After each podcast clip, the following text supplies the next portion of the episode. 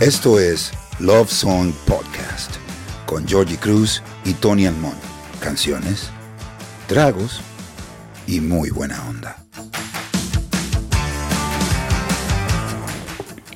¿Por qué existe tanta gente de hace como 8 o 10 años para acá que detesta YouTube y casi se burlan del que dice a mí me encanta YouTube?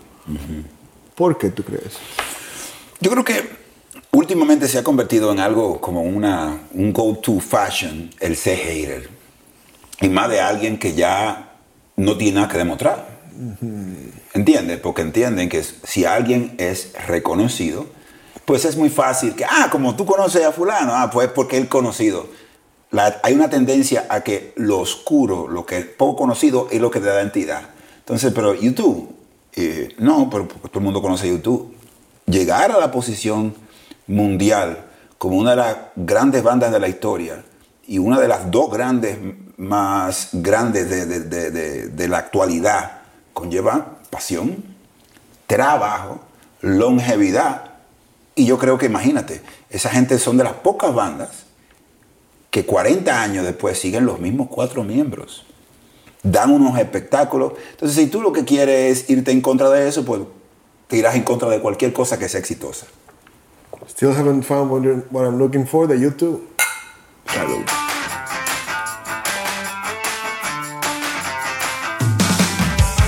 De todas las canciones que tiene YouTube, todos los álbumes que tiene YouTube, Acton Baby, War, Boy, tú elegiste del Joshua Tree, que es mi álbum preferido de ellos. I still haven't found what I'm looking for. Que, by the way, es uno de los, eh, de los títulos más largos de una canción. claro. Si tú lo pones en el carro, va de que leyenda. y, y- te lo mocha por la mitad. ¿Por qué no fuimos conectados, Tony? Primero, yo nunca fui el más fan de YouTube en términos generales, pero le tenía un respeto enorme. De hecho, lo, lo- los he ido a ver tres veces, las veces que he podido. Y siento la misma admiración cada vez que lo veo, porque yo que me dedico a esto, entiendo la importancia de tú seducir a, la audiencia en salir de tu casa, porque ya tú hiciste un disco eh, que suena muy bien, eh, tú lo tienes en tu casa, en aquella época se compraba, o sea que había un commitment. Ya tú habías comprado el disco, ya lo viste en tu casa, y ahora replicar eso en una experiencia en vivo, tú tienes que tener un, show bien hecho. Y ellos, desde The Edge, la calidad del sonido de la guitarra, el trabajo que ponen, Bono con, con sus antics de, de frontman, esa voz hunting que él tiene de llorado. eh, cada uno conoce su, su postura, su posición y obviamente invirtieron mucho, mucho de su dinero en ponerte un show y darte una experiencia.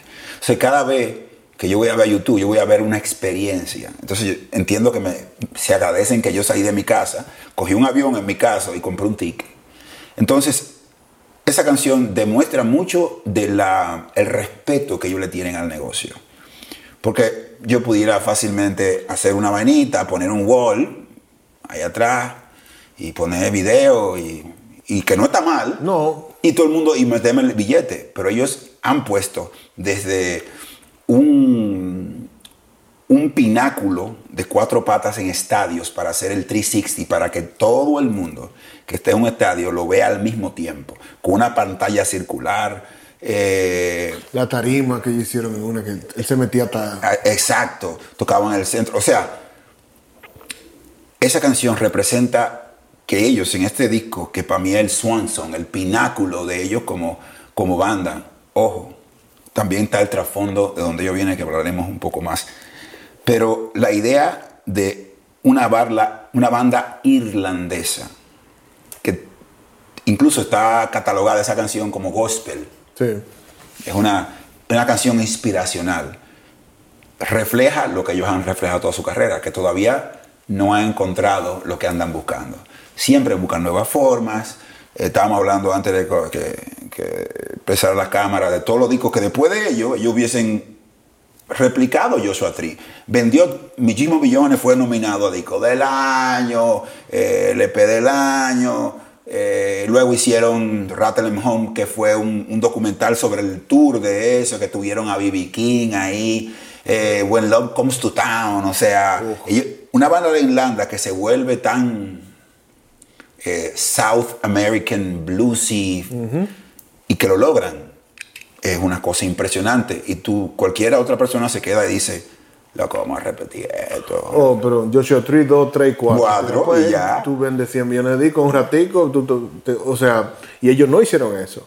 Eso es lo que a mí me gusta de YouTube. YouTube siempre, yo creo que hay mucho hate que le cae en ellos, eh, precisamente por todos los logros primero. Por todos los logros. Segundo, Bono se volvió esta super mega estrella. persona, junto con, se visitó al Papa, O sea- Amnistía Internacional, o sea, se convirtió todo un personaje. Y eso va a hacer que te- la gente te quiera tumbar.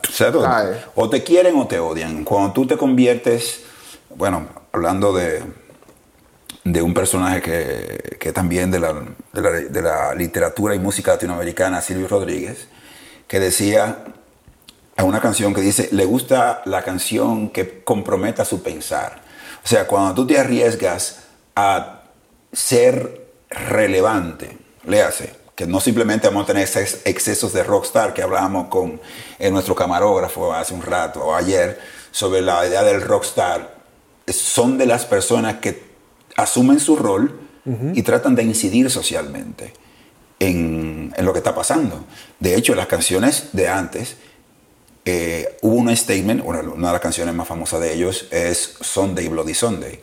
Y él, en los últimos años, Bono, no la canta, la canta The Edge, porque él trata de ser, eh, de tener una, ser coherente con la idea de que, how long, how long must we sing the song?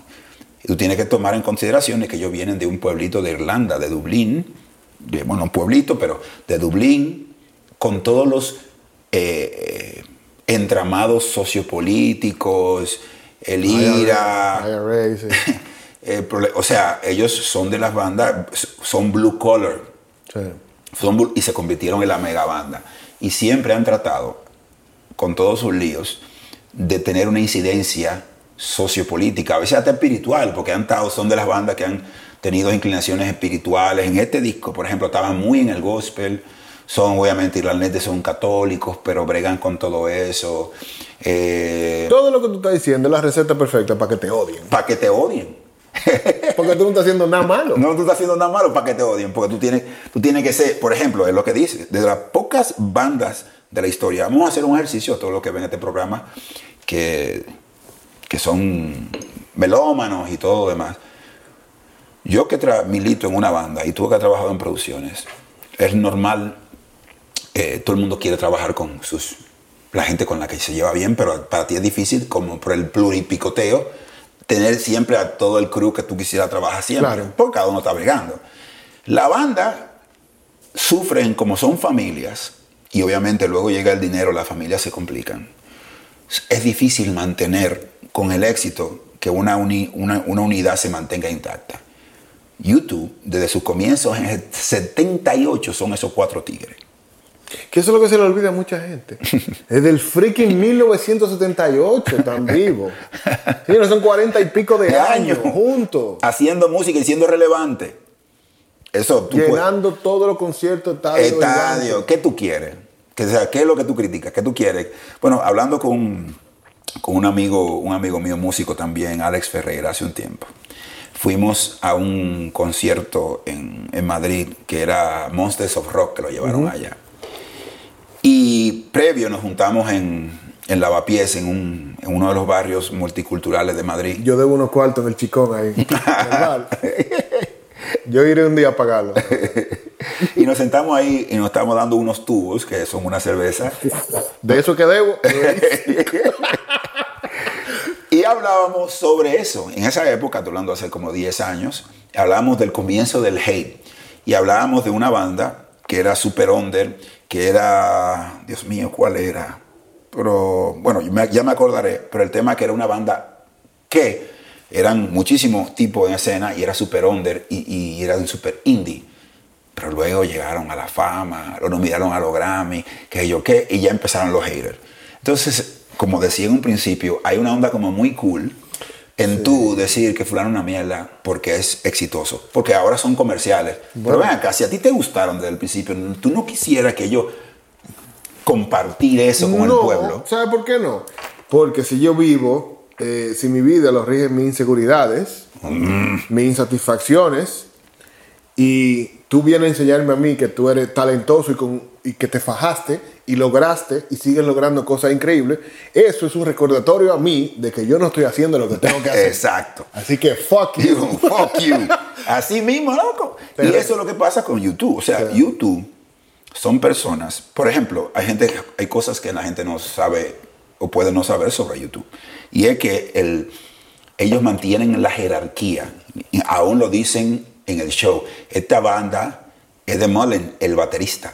Porque él era el único que tocaba. Él y The Edge. Era el único que tocaba. Él es el que pone el anuncio en el high school buscando músicos que quiere abrir una banda. Primero apareció The Edge y luego lo jaló a Bono. Y después, buscando entre los tres, dijeron, vieron una foto o al tigre caminando, al bajita. Le dijeron, mira, yo quiero que se toque por el swing que tenía, un afrito rubio. El look. Era un bacano de cigarro. Pero el tipo no sabía tocar. ¿Tú entiendes? No sabía tocar bajo. Lo buscaron, loco. ¿Te soportaría tocar una banda? Sí, yo no sé tocar. No, yo te enseñamos. Siéntate ahí. Siéntate ahí.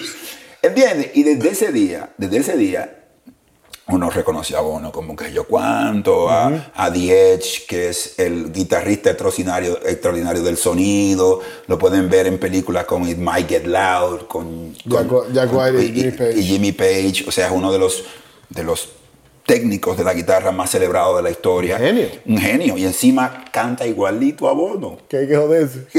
canta igualito a Bono. Entonces, pero ellos entienden, es de la banda fulano. Y tienen 40 años, porque ellos entienden cuál es su posición. Qué locura. De hecho, tanto que uno de los tantos escándalos mala onda que habían pasado, tú sabes que el bajita es un fumanchú, Sí. pero él es el hippie, el alma libre. Hace unos años salió publicado que su representante, la de él, le tumbó como yo dos millones de dólares porque ella era la que lo manejaba, así, ponme mi cuenta. yo, pero empezó, em- empe- ella empezó a tener de que, mansiones en Jamaica y vaina, y aparece vaina que no podía. Cuando averiguaron, cuarto que le tumbaba al pobre.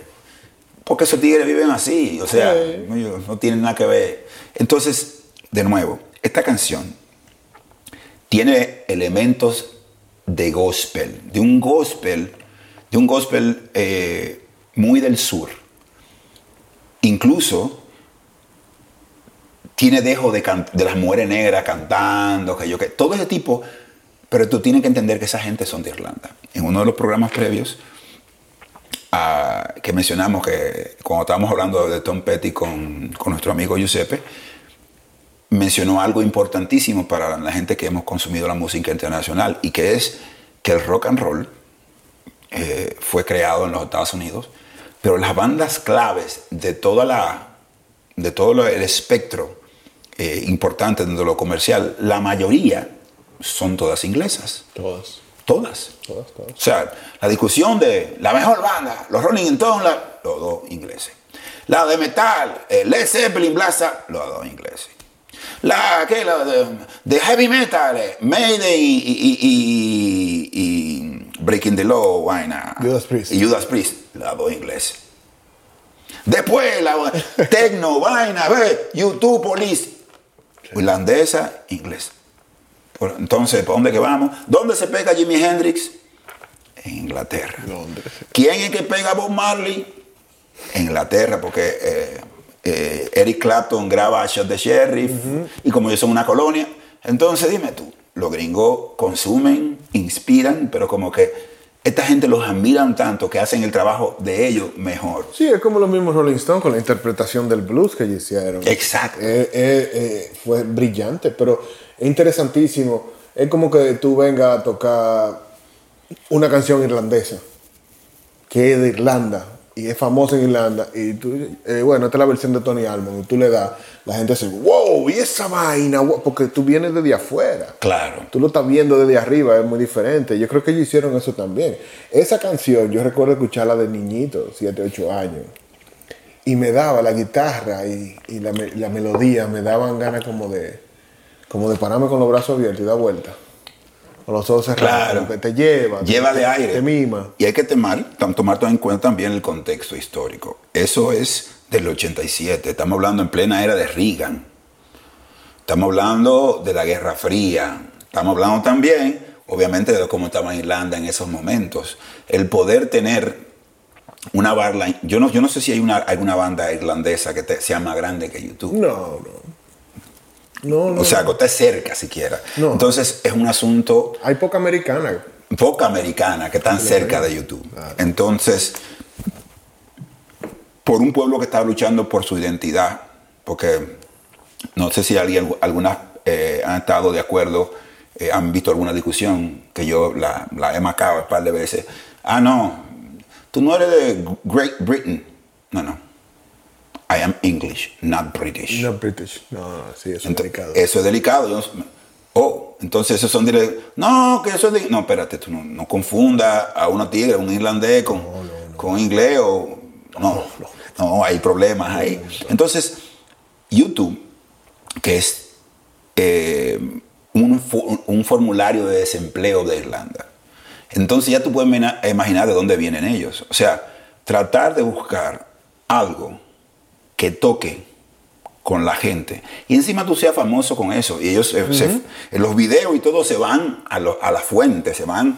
Lo fue, esa, esa canción fue grabada en Dublín. Sí. Pero los videos y toda esa vaina, ellos se van para los Estados Unidos, en el sur, y graban todas las imágenes. Y habla sobre eso, sobre una búsqueda personal. Que devuelvo, de nuevo lo, lo, lo digo, que luego de Joshua Tree, que es su swan song, ellos dijeron, pues, we found what we're looking for. Vamos a repetirlo. Y no lo hicieron. Nope. Entonces, de ahí mi respeto, de ahí eh, incluso mi búsqueda personal por, por, por hacer arte eh, tiene sentido, porque eh, yo no estoy buscando busca- dar el palo para seguir ahí. Yo estoy buscando algo para sentirme bien yo y en el camino el éxito puede que económico me encuentre. Entonces eso es como show me the money. So, ti- la perfección, o no la perfección, la identidad de lo que haces es- debe ser algo personal. Alguien me dijo una vez, me preguntó, Georgie, ¿por qué tú, por qué tú eres filmmaker? ¿Por qué tú, por qué tú haces lo que tú haces? Y mi respuesta siempre es la misma. Bueno, puedo evitarlo. No puedo evitarlo. Yo tengo que hacer esto. Yo tengo que hacerlo.